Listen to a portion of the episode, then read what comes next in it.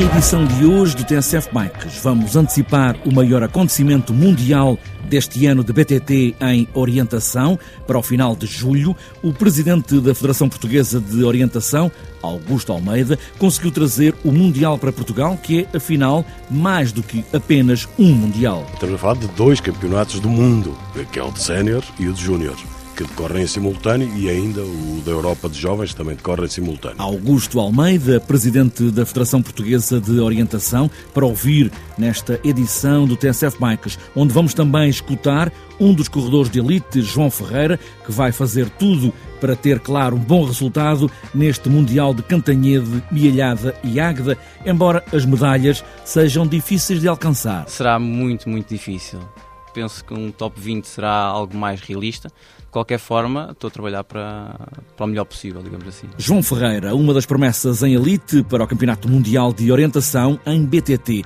Está apresentada esta edição do TSF Bikes com o mapa na mão para nos orientarmos, pés nos pedais e aí vamos nós.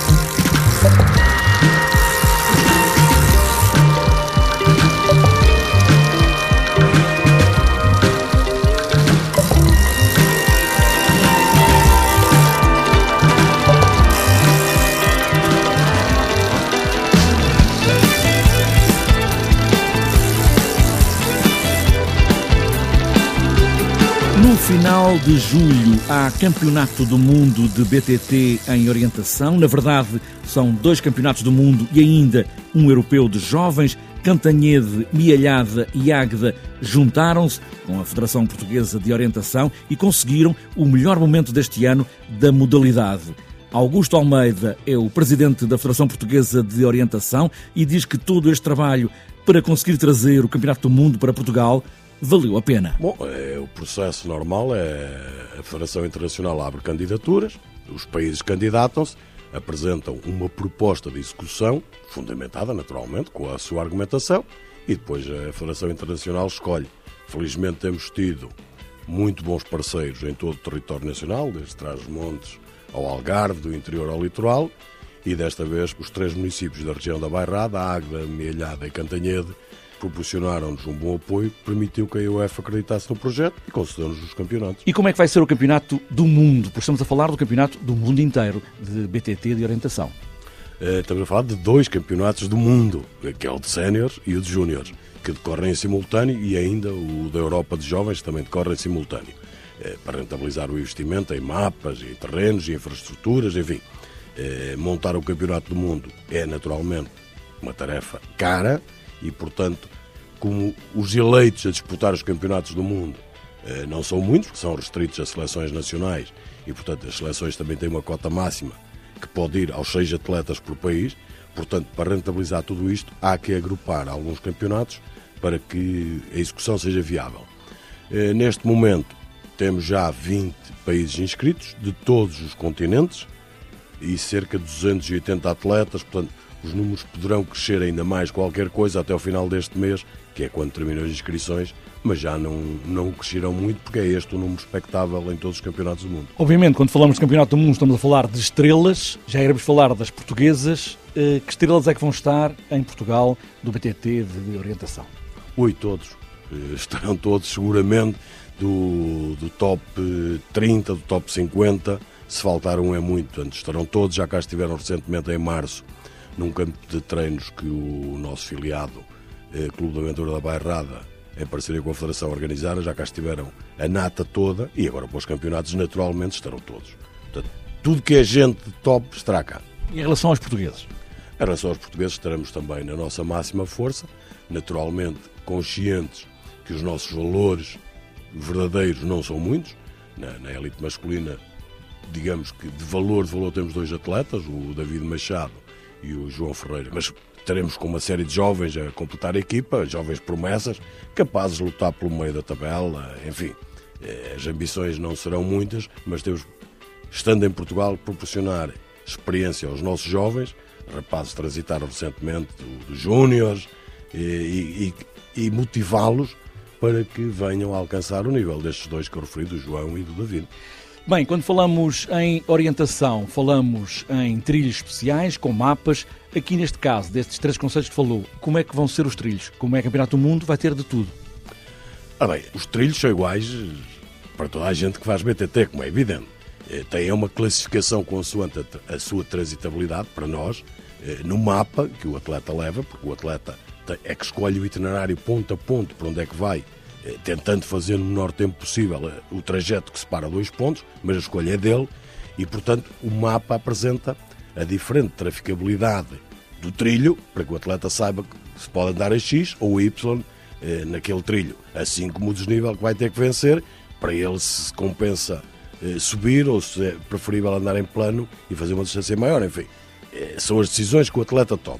Portanto, os trilhos são iguais. Agora, o que, o que é diferente é que nas nossas disciplinas, nas nossas, nas nossas competições, vamos ter tudo. Portanto, vamos ter uma distância média, onde se quer uma prova entre comas para super-homens, quanto mais forte, mais duro, mais pior for, eh, melhor para a competição portanto, porque é para, para cavalos, entre aspas, com todo o respeito pelos nossos excelentes elites.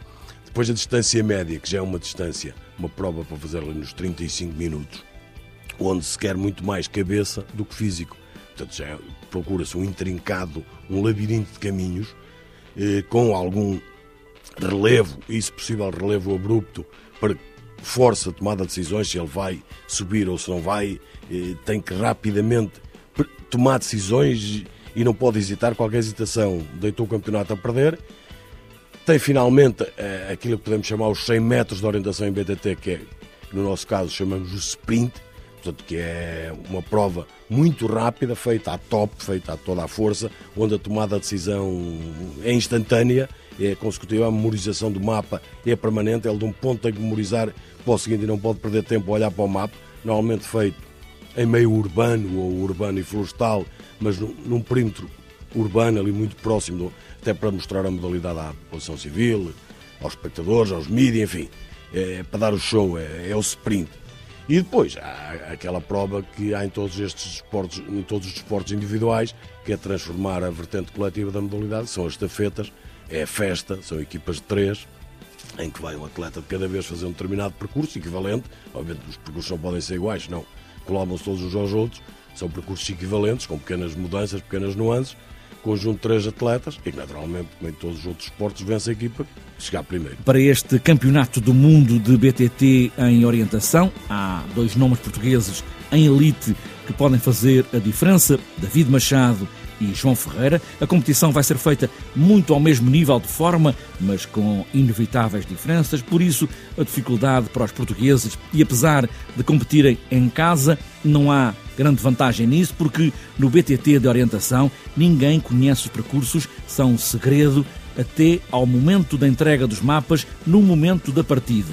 João Ferreira é uma das esperanças portuguesas para este Campeonato do Mundo, apesar de estar a viver em Lisboa, é um homem da terra. Bem, eu sou natural de Cantanhede e vivi 18 anos em Águeda, mas mudei-me para Lisboa e, portanto, já me afastei da região há algum tempo. De qualquer forma, é sempre bom correr no nosso país e ainda mais na nossa região.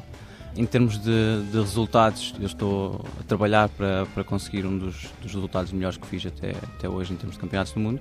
A concorrência é muito grande, isto a este nível os detalhes é que fazem a diferença. Nós estamos todos a um nível bastante bom e são pequenos, pequenas pormenores que ditam se o resultado é melhor ou, pior. Estou a trabalhar para, para conseguir algo que, que seja bom para mim e para o, para o país, juntamente com os outros atletas portugueses. Aí estou com algumas expectativas em relação a este campeonato. Até chegar às medalhas? Será muito, muito difícil. Top 10? Vou tentar, Vou tentar, continua a ser difícil. Penso que um top 20 será algo mais realista. Qualquer forma, estou a trabalhar para, para o melhor possível, digamos assim. João Ferreira, elite de BTT de orientação, uma das esperanças para o Campeonato do Mundo de BTT em orientação, de 24 a 30 de julho, em Cantanhede, Mialhada e Águeda.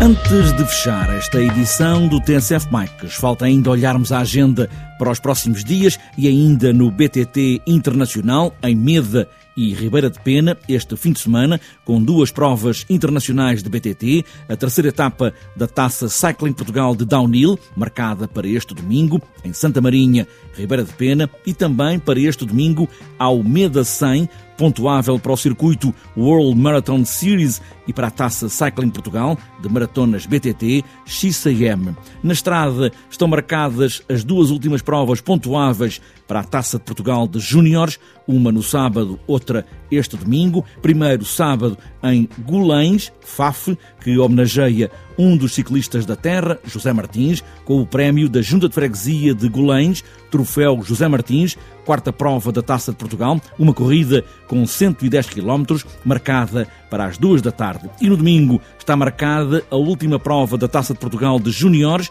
2016, a partir das 11 da manhã, em Penafiel, com o prémio Cidade de Penafiel com 117 km. O terceiro encontro interregional de escolas da Zona B, na vertente da estrada, está marcado para este domingo em Alcabideche, Cascais. Está marcado o início para as 10 da manhã. Para outras voltas, começa este sábado e vai até 15 de maio essa longa maratona, o Transportugal Race by Garmin, de 7 a 15 de maio. E só para sábado está marcado o quarto encontro de escolas São Vicente, na Madeira, passeio de ciclismo para todos os Pijeiros Santa Maria da Feira, grande prémio de ciclismo da Maceda, em Ovar, e para fechar a agenda de sábado, segunda prova da Taça de Estrada da Ilha Terceira dos Açores. E para domingo está marcada a quarta prova da Taça Regional de XCO em Nariz, Aveiro, terceira maratona BTT Joaquim Agostinho Silveira em Torres Vedras, terceira prova do troféu BTT de Évora em Portel, sexto passeio BTT Terras de Mursa em Mursa, ainda para domingo, sétima rota das Cortelhas Aldeia do Loureiro em Coimbra e para fechar a agenda de domingo, Taça Downhill de São Miguel, Maia, São Miguel nos Açores.